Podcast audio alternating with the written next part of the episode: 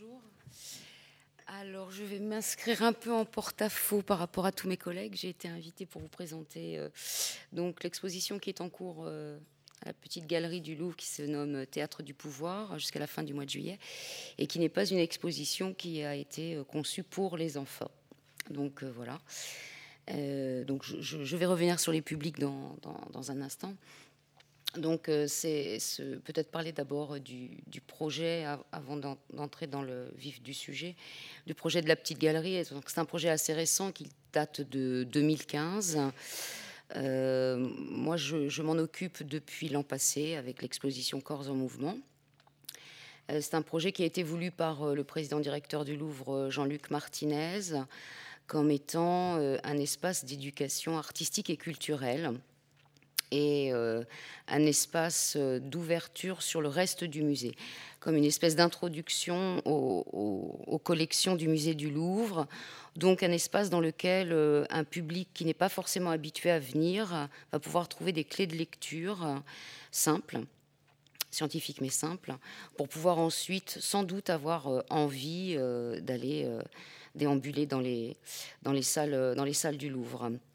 Donc étant donné que c'est un, un espace d'introduction, un espace d'éducation artistique et culturelle, c'était aussi pensé comme répondant euh, au ministère de l'Éducation nationale qui, depuis 2008, euh, propose ou impose d'étudier l'histoire des arts euh, dans le secondaire, c'est-à-dire au collège et au lycée. Donc il y avait cette, volonté aussi de, répondre aux enseignants, de leur donner à eux aussi des clés de, de lecture des œuvres pour pouvoir ensuite faire venir leurs élèves.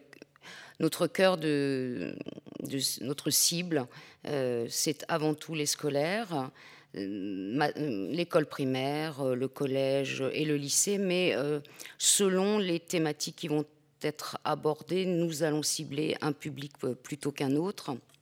Donc cette année, par exemple, pour Théâtre du Pouvoir, euh, les professeurs d'histoire, les professeurs d'art plastique, les professeurs de lettres euh, du collège, classe de 5e, classe de 3e et du lycée ont sans doute beaucoup apprécié euh, cette thématique assez courante, mais bon, sur laquelle on peut, on peut facilement travailler. Et donc, contrairement à ce que vous avez pu voir depuis le début de cet après-midi, euh, le Louvre a pour pratique d'avoir la volonté de former des gens qui ensuite viendront avec des groupes. Donc, sont formés des enseignants qui vont venir avec leurs élèves, sont formés euh, des éducateurs du champ social. Voilà la diversité des publics auxquels nous nous adressions chaque année. Sont formés euh, des médiateurs du handicap qui viendront ensuite avec des groupes. La petite galerie étant un espace qui est également dédié euh, au, handicap, euh, qui a été travaillé hein, euh, pour pouvoir les recevoir, et au champ social aussi. donc voilà, hein, je, n'ai pas la, même, approche peut-être que, que mes collègues. Ceci étant dit, euh, comme vous pouvez le constater, ce n'est pas qu'une exposition, je ne l'ai même pas encore dit, c'est une exposition qui euh, s'étend sur dix mois de l'année, c'est-à-dire euh, une année scolaire, qui est ouverte le mardi. Tout le musée est fermé, à l'exception de la petite galerie, qui va recevoir de manière assez privilégiée justement ces fameux groupes que nous privilégions, les scolaires, le handicap, le champ social. Voilà. Et euh, au-delà de, de, l'exposition, vous avez toute une programmation, comme je l'ai déjà entendu, et qui va s'adresser à tous les publics, et même, alors pour le coup, aux enfants euh, avec leur, euh, leur, famille. Et puis nous avons un volet hors les murs, c'est-à-dire que, comme je le disais tout à l'heure, l'idée c'est que le Louvre soit accueillant à ceux qui ont un peu peur d'y venir, mais nous allons aussi à la rencontre des publics avec l'exposition Théâtre du Pouvoir, ou avec celle de l'an passé, ou avec la Euh, à la fois dans des lieux complètement incongrus comme des centres commerciaux, euh, euh, ça a été le cas à Paris Nord récemment par exemple, dans des usines, c'est le cas chez Peugeot par exemple, et puis ensuite dans des territoires qui sont assez éloignés, les fameux territoires périurbains ou rurbains, Et là, la petite galerie, ou en tout cas son modèle réduit en 2D et en 3D, s'installe euh, dans des espaces euh, qui peuvent être des salles des fêtes, euh, des canopées lorsqu'il y en a en relation avec l'éducation nationale, et dans des écoles. voilà. Donc on essaie de, de toucher un public très très très très large. Donc voilà, donc en 2017-2018 pour l'exposition actuelle Théâtre du pouvoir, c'était, si je vais très vite, la mise en scène euh, du pouvoir. Donc c'est en fait une exposition un peu classique, un peu historique et même très historique, mais avec, et selon les publics que j'ai indiqués, des formes de médiation, en tout cas nous l'espérons, euh, qui répondent à, à leurs attentes. Comme mes collègues tout à l'heure l'ont dit, euh, nous sommes une équipe d'une vingtaine de personnes, tous du Louvre, et tout a été fait en interne. La scénographie, le graphisme. Alors la scénographie, c'est pas le cas tous les ans, mais pour le graphisme et tout ce dont je parle, tout est fait euh, en interne. L'affiche a été choisie à partir d'un détail d'un tableau qui nous a été prêté par euh, Versailles. Donc euh, l'essentiel des œuvres proviennent du musée du Louvre. J'ai oublié de vous dire que euh, le commissaire, chaque année, était le président directeur du musée du Louvre, Jean-Luc Martinez, directeur également du projet, et qu'il invitait chaque année un entre guillemets co-commissaire. Donc cette année, Paul Mironneau, qui est le directeur du château de Pau, parce que nous avons réservé euh, un dossier à l'intérieur de l'exposition sur Henri IV. Et puis également euh, inviter, mais non pas euh, une personne physique, un art qui n'existe pas dans le musée. Donc cette année, et c'est le titre aussi euh, qui le rappelle, nous avons invité le théâtre, c'est cette mise en scène du pouvoir que nous retrouvons également dans le théâtre classique et à l'auditorium du Louvre, par exemple. Une compagnie, la compagnie Demodocos, a été invitée à jouer sur scène et c'était complet d'élèves j'insiste, euh, lycéens et peut-être première ou deuxième année euh, euh, d'études supérieures, Antigone de Sophocle en latin, pardon, en français et en grec ancien, ainsi que Prométhée en français et en grec ancien. Et c'était plein à craquer. Donc voilà, on peut faire venir des gens, même lorsque on, pense que bon, le grec n'existe plus. Or, ce n'était pas le cas là.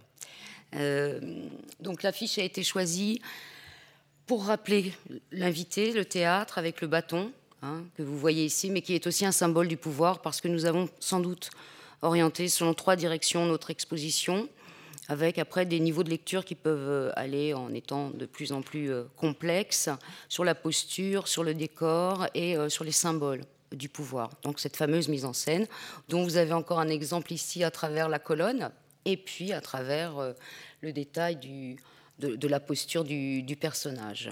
Euh, nous essayons d'accueillir le public en le rassurant. Donc il y a ce qu'on appelle des mises en ambiance, euh, mises en ambiance visuelle. Euh, c'est mon collègue graphiste qui a fait ce, panneau qui vous permet d'avoir, si vous regardez d'un côté, vous avez le cortège funèbre de Louis XIV. Si vous vous mettez de l'autre côté, vous avez un cortège funèbre euh, qui ressemble beaucoup à celui de Louis XIV, mais qui se passe à la fin du XIXe siècle. Déjà, dès l'entrée, on voit la continuité dans les représentations du pouvoir. Les couleurs également ont été choisies, rouge et mordoré, par mon collègue graphiste, pour rappeler hein, ce, ce pouvoir, et puis les couleurs du théâtre, en tout cas du théâtre actuel. Et vous avez une douche sonore. Donc il y a une mise en ambiance sonore. Et euh, la sortie également a été euh, pensée pour terminer sur euh, une petite note, cette fois-ci euh, qui rappelle le théâtre, avec une, une, photo qui montre le prologue d'Antigone, mais cette fois-ci d'Anouille. Je n'ai pas montré, mais sur les marches, parce que c'est un espace très exigu, la petite galerie. Donc tout est utilisé, même les marches.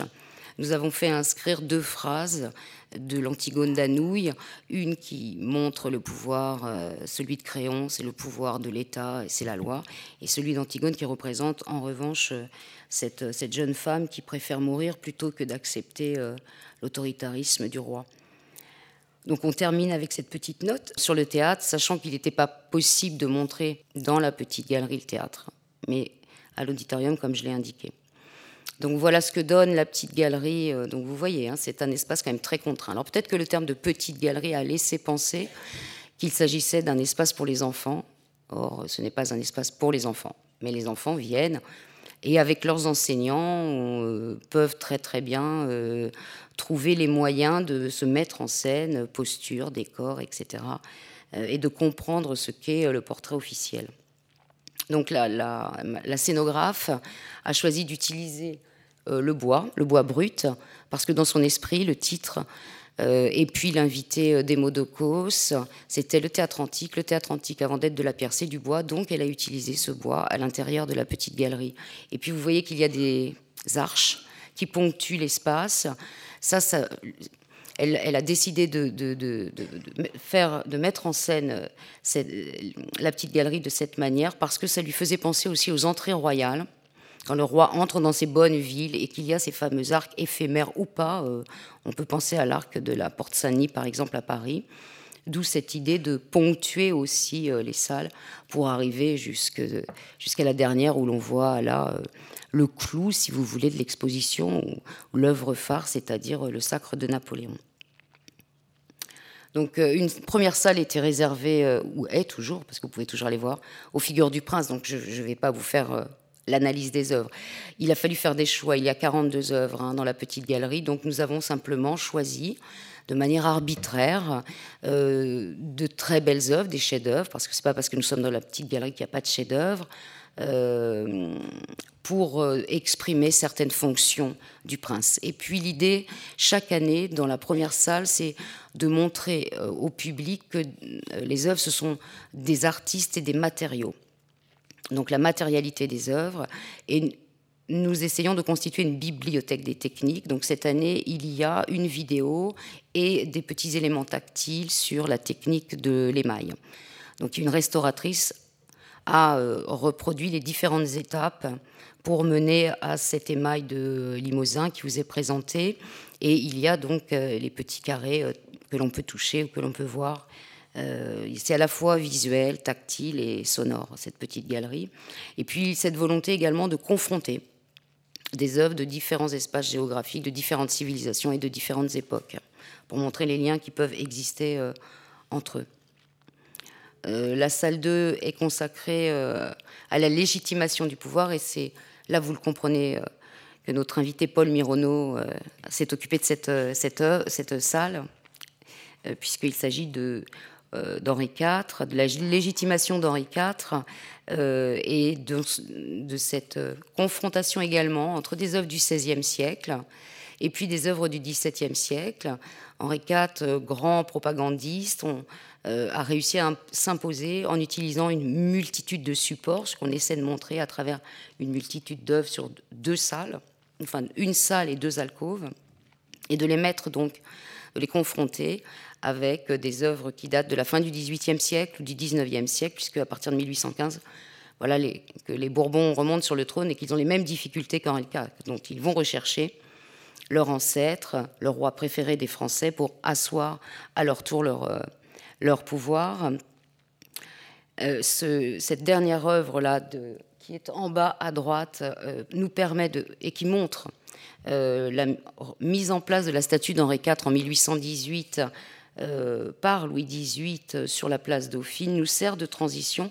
Là, cette fois-ci, c'est la mise en scène du pouvoir dans l'espace public pour la salle 3, qui est une salle couloir très complexe à aménager, dans laquelle nous avons voulu montrer que le modèle euh, de, cette mise en scène du pouvoir était le modèle antique.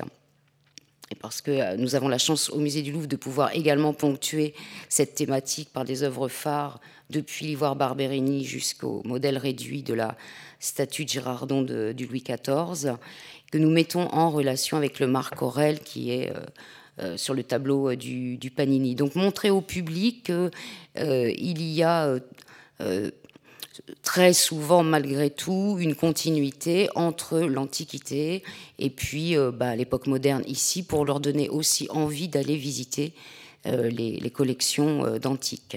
Ce qui n'est pas toujours facile lorsqu'on a un public d'adolescents, là pour le coup, ou un public euh, de jeunes adultes, on va dire. Alors, oui, je, reparlerai des, médiations, si vous voulez, à, la fin. Dans la dernière salle, qui est la salle la plus vaste, donc là, on en profite, on se, répand un peu. Nous avons euh, présenté euh, pour la première fois, remonté les insignes du pouvoir, les fameux euh, régalia, puisqu'on insistait sur posture, décor et insignes, et puis mis en relation avec ces trois tableaux sur les portraits officiels. alors les gens recherchent les régalia qu'ils ne retrouvent pas, parce que évidemment ce ne sont pas les mêmes. Donc vous avez toute une explication à ce propos assez intéressante d'autant plus que les régalias qui sont présentés sont des régalias habituellement dans les collections aux objets d'art salle Moyen Âge, or ils ne sont pas du Moyen Âge pour la plupart, ou à peine. Bon. Donc c'est aussi un moyen de, de présenter les œuvres différemment et, de remettre un peu les pendules à l'heure, si j'ose dire. Alors, je, ne l'ai pas dit tout à l'heure, nous avons des œuvres qui nous ont été prêtées par Versailles, euh, Pau et puis le, Petit Palais. Euh, nous avons voulu également créer un choc visuel. Si vous y allez, vous avez vu ces, grands portraits officiels, vous vous retournez et vous tombez sur ces effigies qui sont euh, celles de la liberté, euh, choisies encore une fois dans le, répertoire de l'antique, donc toujours ce lien hein, avec, avec l'Antiquité, et la référence ultime étant l'Athéna de la de l'Athènes euh, du 5e siècle euh, avant, euh, avant Jésus-Christ. Et parce que nous, voulions, nous voulons également aller jusqu'à notre époque et utiliser quelques œuvres d'art contemporain, nous avons mis en relation les portraits officiels que je vous ai présentés là, il y a quelques instants avec un, comment on appelle ça, un feuilletoire qui présentait les différents portraits officiels des présidents de la République. Alors là, ça va très très bien pour mes collègues euh, profs d'histoire de la classe de troisième ou ECJS euh, e de la classe de première, sur les différents portraits officiels et les ruptures continuité entre, entre, les, entre les présidents euh, de, la République en repartant depuis le modèle, certes, le Louis XIV de Rigaud, qui est d'ailleurs, je ne l'ai pas mis, mais qui est dans, le, dans ce feuilletoire, euh, et surtout avec le, Louis-Philippe que les gens ont euh, dans, la réalité. enfin, Jean-Luc Martinez avait invité un artiste contemporain, Olivier Roller, un photographe,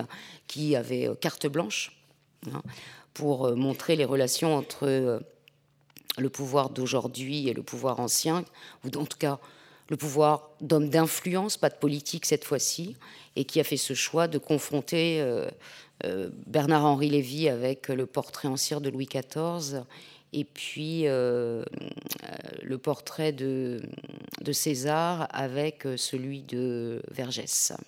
Voilà, donc c'est tout ça la petite galerie, mais pas seulement, puisque parlons du, public, et j'ai dit qu'on avait un public très, très varié. Donc l'idée euh, était d'être plutôt visuel cette année, même s'il y a des cartels qui expliquent. Et être visuel, c'était remettre les, les œuvres et indiquer par des grisés ce qu'il était important, peut-être pour le public non averti, de regarder en priorité. Voilà. Ou de mettre en lien, comme sur le dernier cartel qui est à droite, une œuvre euh, du 19e siècle confrontée à une œuvre du 16e siècle et de faire le lien entre les deux œuvres, toujours en montrant ce qui était le plus, le plus, euh, intéressant. Euh, en plus de, ces cartels, j'ai dit qu'il y avait des, multimédias, donc euh, vous avez des, cartels numériques, ce qui permet à tous les publics, là pour le coup, de pouvoir, euh, s'ils le désirent, avoir des informations supplémentaires sur les œuvres, euh, étant donné qu'il s'agissait encore une fois de décors, de postures et de symboles. C'est surtout sur ces trois éléments que nous avons insisté dans les cartels numériques ou, dans les, ou dans les feuilletoirs. Euh, donc un sur les entrées royales, notamment dans la salle des Henri IV, et puis euh, dans la dernière salle, puisque je vous ai montré les régalias, il y a euh, tout un tout un système multimédia qui décline toutes les étapes du sacre hein, et qui explique toutes les régalias, comme nous ne pouvons pas le faire sur des cartels pour lesquels nous sommes, avec les, signes, nous sommes, nous sommes, très très limités en signes, n'est-ce pas, puisqu'il faut qu'il y ait à la fois du français et de l'anglais. Et puis, comme je l'ai dit tout à l'heure, c'est une petite galerie qui est destinée euh, euh, au public euh, handicapé. J'ai un collègue qui, chaque année, fait un audio guide qui enregistre des, qui choisit des œuvres que vous avez ici qui ponctue un parcours pour les malvoyants, les non-voyants, mais aussi pour les, sourds et les muets, et qu'il a fait intervenir des artistes comédiens. Voilà. Euh, je crois que et voilà. Et alors, comme je le disais tout à l'heure, étant donné que il s'agit d'une introduction aux collections, nous proposons des parcours ensuite sur le thème de la petite galerie, c'est-à-dire sur le thème du théâtre de pouvoir, dans toutes les collections. Et tout ce que je viens de dire, toutes les, toutes, les, toutes les œuvres, tous les parcours qui sont proposés sont disponibles sur le site de la petite galerie en totalité. Voilà, c'est quasiment le catalogue qui est sur le site de la petite, de la petite galerie. Voilà, donc j'ai été très vite, j'espère que je n'ai rien oublié. Ah oui, il y a une 3D aussi dans la salle 1, ça c'est une nouveauté cette année. Les gens ont envie de toucher, ils peuvent pas. Donc là, ils peuvent voir dans le détail. C'est la triade d'Ozorcon. Et ce qui était très intéressant avec la 3D, c'était de montrer que sous la plaque de la triade d'Ozorcon, il y a des hiéroglyphes, ce qu'on ne voit jamais dans les, dans les collections du Louvre. Voilà.